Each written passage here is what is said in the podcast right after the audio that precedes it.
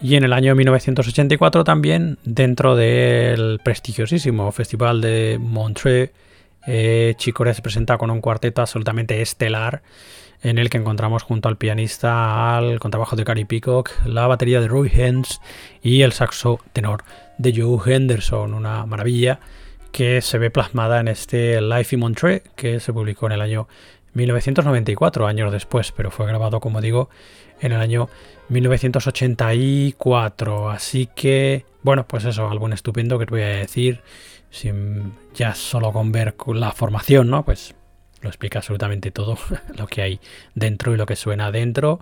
Eh, muchas composiciones de Corea aquí en este repertorio en directo del cuarteto, alguna composición de Gary Peacock también y clásicos de Thelonious Monk y Cole Porter, otro estupendo álbum firmado por Chick Corea y este cuarteto maravilloso, Chick Corea, Joe Henderson, Roe Haynes, Gary Peacock, Life in Moontree, del que escuchamos ya Harry Canary.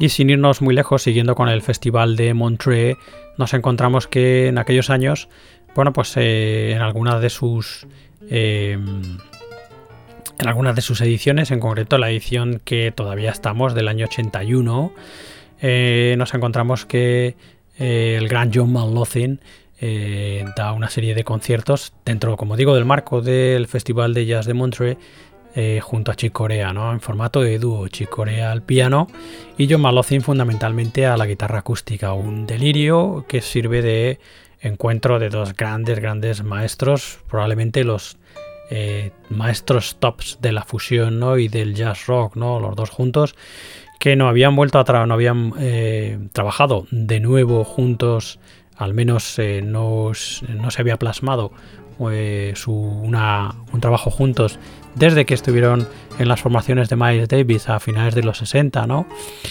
Y bueno, pues un reencuentro maravilloso de esos de dos grandes genios, ¿no? Chick Corea y John Malothin dará, bueno, pues dar testimonio de ese encuentro en el Festival de Jazz de Montreux, en concreto en el año 81, como digo, la edición de 1981, y extraído de esa maravillosa caja que es John Malothin Montreux Concerts, 17 CDs que ya repasamos aquí en su momento en la montaña rusa, que los tenéis ahí eh, si vais a nuestro eh, a nuestra página de archivo de audios, fundamentalmente en Captivate, que es eh, la montana rusa radio jazz .captivate.fm tenéis el enlace en nuestra web ahí en la montana rusa radio jazz. Allí si buscáis por John Montre Concerts ahí encontraréis como creo que son hicimos como 7 u 8 especiales para desgranar la caja esta maravillosa, que es una auténtica pasada, este Yo y Montre Concerts, en el que eso, como os digo, encontramos en la edición del año, la edición del Festival de Jazz de Montreux del año 81, esta colaboración maravillosa entre estos dos grandes monstruos, Chick Corea, piano, John Malothin, guitarra, como digo, fundamentalmente española, clásica, dando buena muestra de un repertorio estupendísimo. Venga, vamos a escucharlos juntos a estos dos grandes y enormes y maravillosos músicos eh, interpretando La Valente.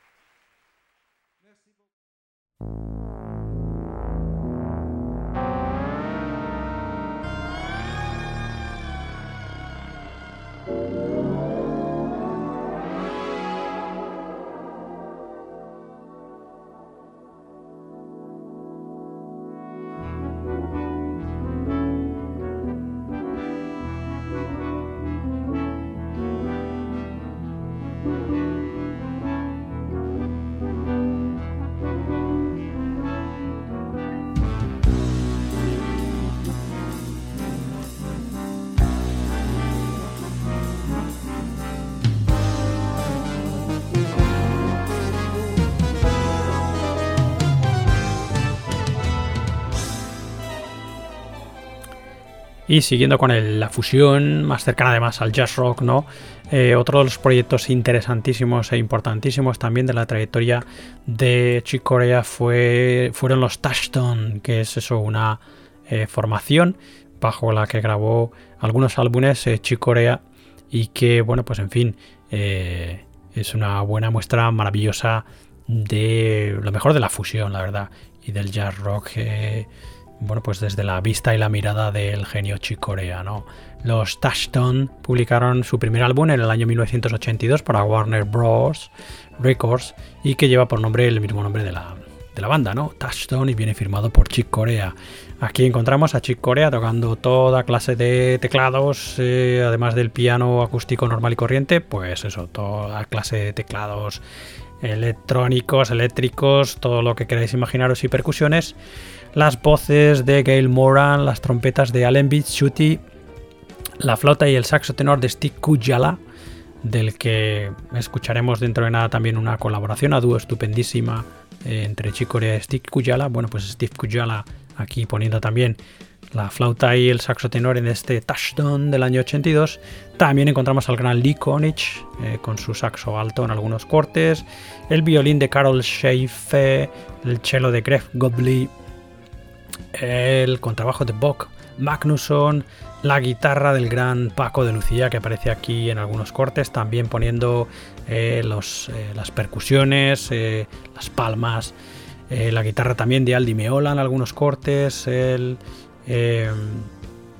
contrabajo bajo eléctrico, mejor dicho, maravilloso del gran Carles Benavent, que aparece también aquí por primera vez eh, junto a Chick Corea en los Touchstone, Stanley Clark también al bajo en algunos cortes, bajo eléctrico, Lenny White a la batería en algunos cortes, Alex Acuña, el enorme batería Alex Acuña también en algunos cortes aquí, percusiones y bueno, pues para cerrar el círculo de esta enorme formación de diferentes músicos que participan en los Touchstone de Chick Corea, los percusionistas Laudir de Oliveira y el enorme y maravilloso Don Alias también. Bueno, pues nada, estupendo trabajo, absolutamente recomendable este Touchstone de Chick Corea del año 82. Escuchamos ya The Yellow Nimbus.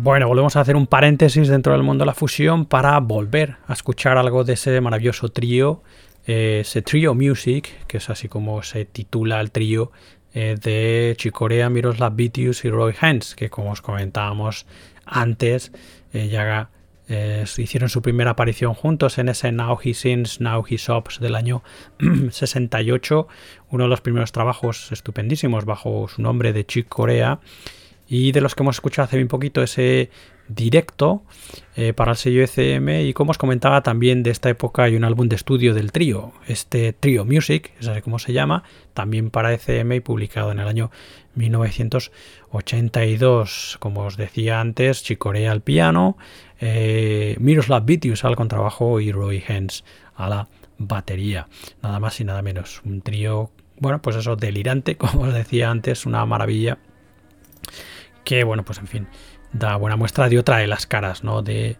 musicalmente hablando de, de Chick Corea, otra eh, nivelazo brutal. Bueno, pues vamos a escuchar algo de este Trio Music del año 82 de Chick Corea, Miroslav Vitius y Roy Hands. Escuchamos ya Trio Improvisation Number 3.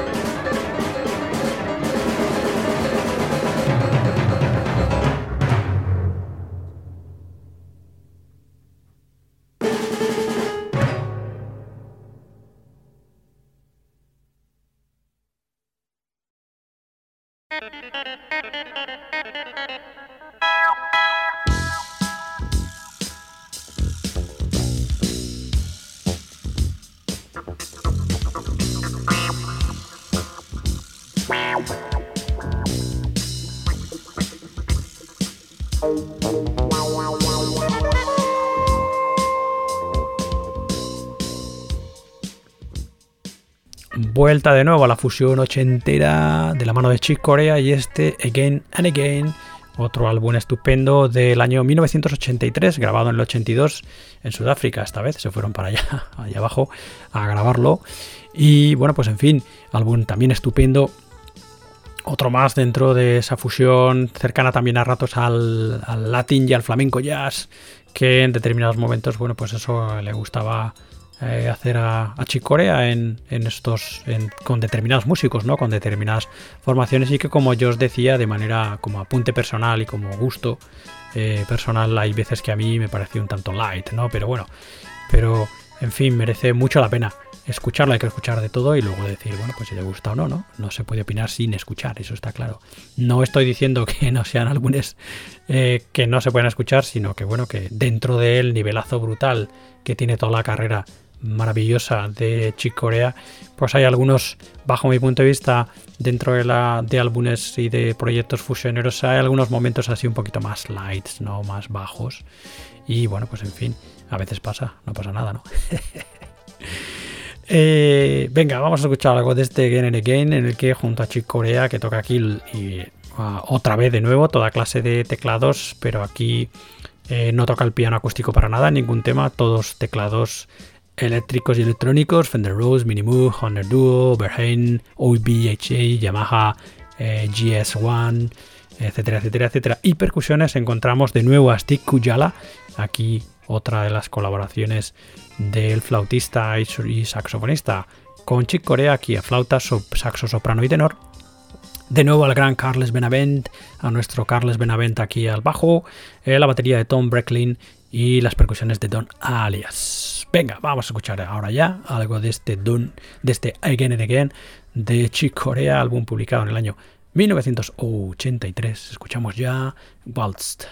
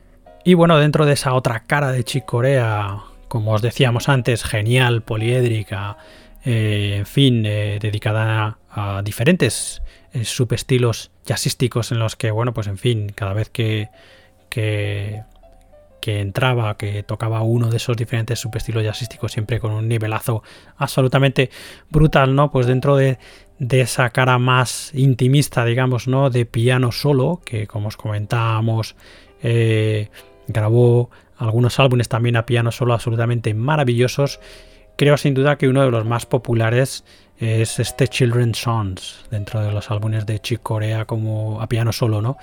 Este Children's Songs publicado para ECM en el año 1984, grabado en el 83 y que es una auténtica delirio, un auténtico delirio, una maravilla de álbum, uno de mis favoritos. También otro álbum al que yo le guardo eh, bastante cariño porque es otro de los primeros álbumes los que tuve yo de Chick Corea y otro álbum al que le, bueno, pues lo escuché de manera interminable en aquella época en la que, bueno, pues teníamos el, eh, no teníamos acceso a tantísima música, ¿no? Y, y, creo que, bueno, cuando escuchábamos un disco era como cierta, ejercíamos cierta liturgia, ¿no? Cierta ceremonia que hoy en día no existe, que se ha perdido y es una pena, algún día habrá que volver a ella, sin duda. El hecho de que los vinilos hayan vuelto a, reaparecer en el mercado discográfico, además de sus razones comerciales, ¿no? Que las hay seguro y de marketing detrás. Eh, probablemente nos permitirán de nuevo volver a tener esa cierta liturgia, ¿no? Que hoy en día creo que, como digo, se ha perdido, ¿no? De, habría mucho que discutir y otra vez vuelvo a este, a esa, bueno, pues eso, eh, a esa idea de igual hacer algún día poder hacer eh, los programas con más gente, ¿no? Aunque estemos todos en diferentes partes, participar y, opinar, ¿no? Sobre de la manera que cada uno escuchamos la música y de la manera eh, como, lo sentimos, ¿no? Si realmente ahora es mejor o era mejor antes, bajo mi punto de vista. Y esto también pues tiene que ver con, la, dinámica personal de cada uno, ¿no? Eh, bajo mi punto de vista, pues hoy en día, pues yo por lo menos sí que he perdido toda esa parte de la ceremonia, de. Bueno, pues porque no hay tiempo, parece ser. y debería haberlo. Pero como os decía, este Children's Songs pues era uno de esos álbumes en los que ibas, lo buscabas entre los vinilos, lo sacabas, de, recreabas en la carpeta, sacabas el disco, lo limpiabas, lo ponías, te sentabas a no hacer nada más, simplemente a escuchar, ¿no? Y si acaso a leer algo, ¿no? Pero siempre a, prestando muchísima atención y como digo, dentro de esa ceremonia, ¿no? De escuchar música. Pero en fin un álbum maravilloso, este Children's Songs, y con, esa, con ese impacto, como digo, personal en mi trayectoria como oyente, ¿no? que digo siempre. Eh, Chicorea aquí en formato de piano solo, eh, fundamentalmente en la gran mayoría de los cortes, y en un en el último eh, corte en ese addendum con el añadido mm, sutil y maravilloso de un violín y de un cello. El violín de Ida Cavafian y el cello de Fred Sherry. Bueno, pues venga, vamos a escuchar algo eh, de este Children's Songs, como son algunos de los cortes así chiquititos. Eh, he pensado que era mejor escuchar dos cortes, así que vamos a escuchar el corte número uno y el corte número cuatro.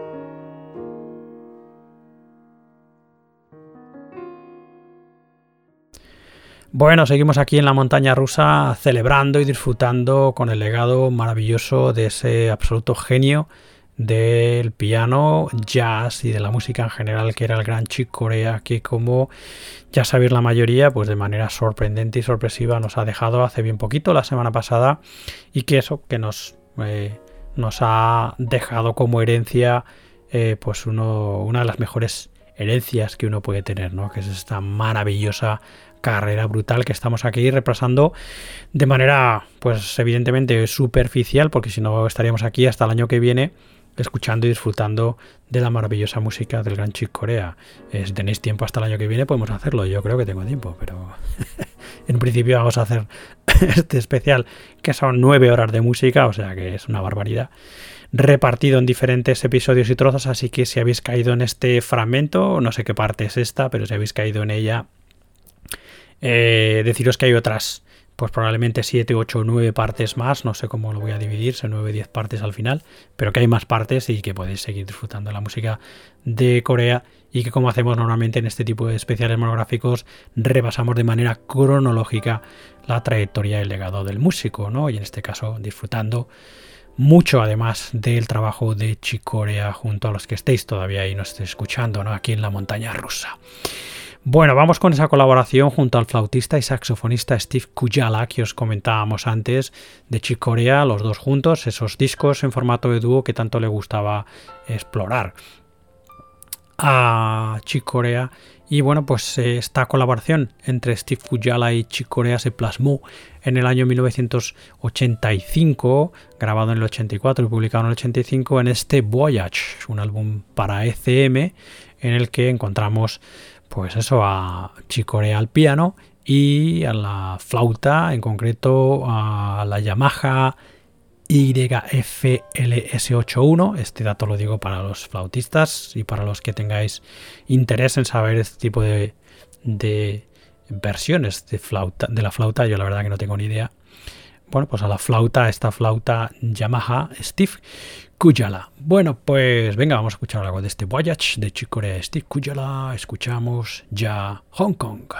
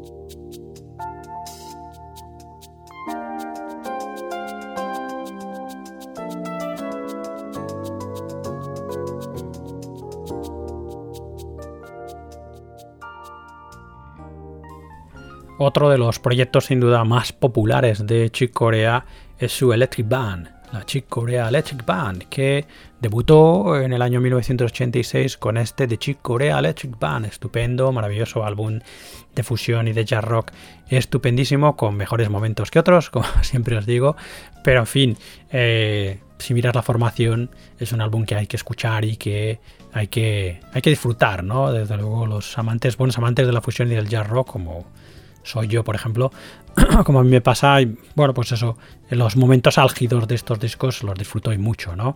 La Chick Corea Electric Band era una formación en la que Chick Corea se reunió de músicos talentosísimos como el batería Dave Welk, como el bajista John Patitucci, con los que trabaja durante mucho tiempo ahora, a partir de los 80.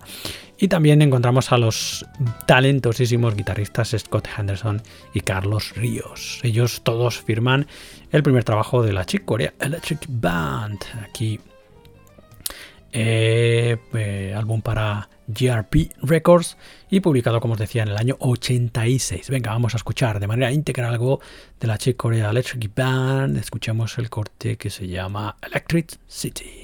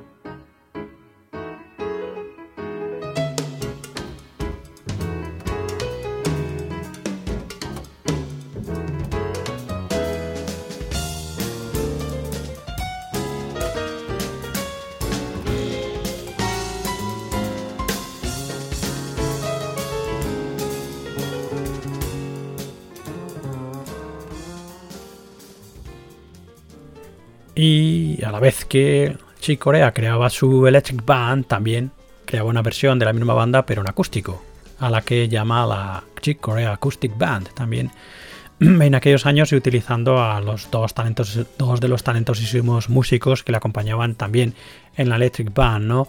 Eh, John Patitucci con trabajo y Dave Welk batería. Y un poco a la manera, eh, se me ocurre, por ejemplo, pensar en Kate Jarrett, ¿no? Al maravilloso y gran Kate Jarrett, con sus cuartetos eh, europeo y cuarteto norteamericano del momento, ¿no?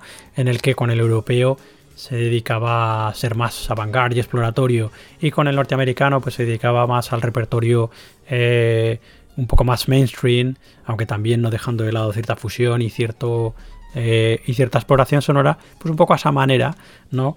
Con el eléctrico, con el chic, con la Chick Corea Electric Band, eh, Chick Corea pues exploraba más evidentemente el lado más eléctrico, más ya rockero y más fusionero de del jazz, ¿no? Y de su repertorio. Y con la Chick Corea Acoustic Band lo que hace es, bueno, pues centrarse más en el mainstream y en el jazz más de carácter más clásico, digamos, ¿no? Y bueno, pues en fin, así nos encontramos el álbum también debut de la Chick Corea Acoustic Band, que es este Acoustic Band del año 1989, como os decía Chick Corea, aquí en este caso al piano, también poniendo las producciones, evidentemente, John Patitucci al contrabajo y Dave Welk a la batería. Dan buena muestra de cinco clásicos estándar jazzísticos, el Best Blues de John Coltrane, My One and Only Love de, de los Gershwin, eh, el So In Love de Cole Porter, el Sophisticated Lady de Duke Ellington y el clásico Autumn Leaves de Mercer, Prevert y Kuzma. Así que vamos a escuchar algo de este Chick Corea Acoustic Band del año 89. Escuchamos ya la versión de el TBC.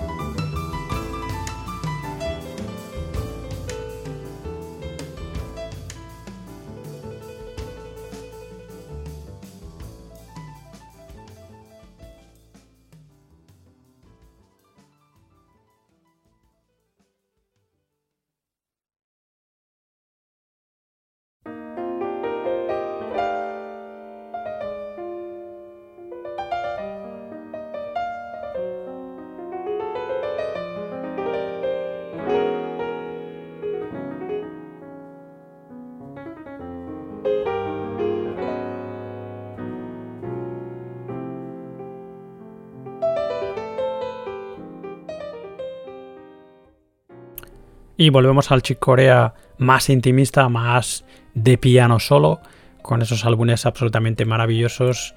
Y nos encontramos que en el año 1994, ya estamos en los 90, eh, Chick Corea firmó este Expressions, un álbum, como digo, a piano solo y que, como él mismo dice en las notas del disco, está dedicado a la memoria de Art Tatum, otro de los grandes y enormes, maravillosos pianistas de jazz y que sin duda fue una de las grandes inspiraciones junto a Thelonious Monk, por ejemplo, que también lo ha dicho muchas veces Chick Corea, pues una de las grandes inspiraciones de la música de Chick Corea, ¿no? Del piano de Chick Corea. Bueno, pues eh, en este Expressions Corea se dedica a ejecutar estándares jazzísticos eh, a su piano.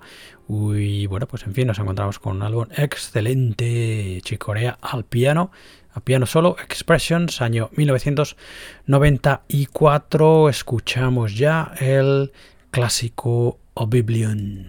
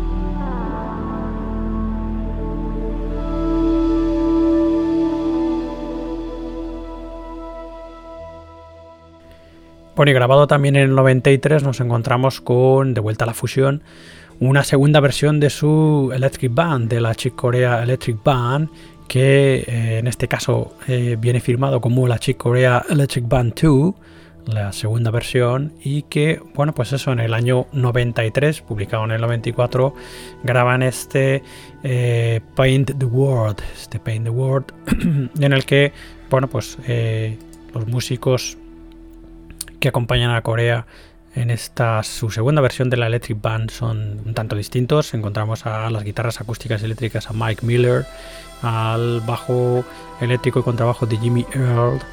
También encontramos a la batería de Gary Novak.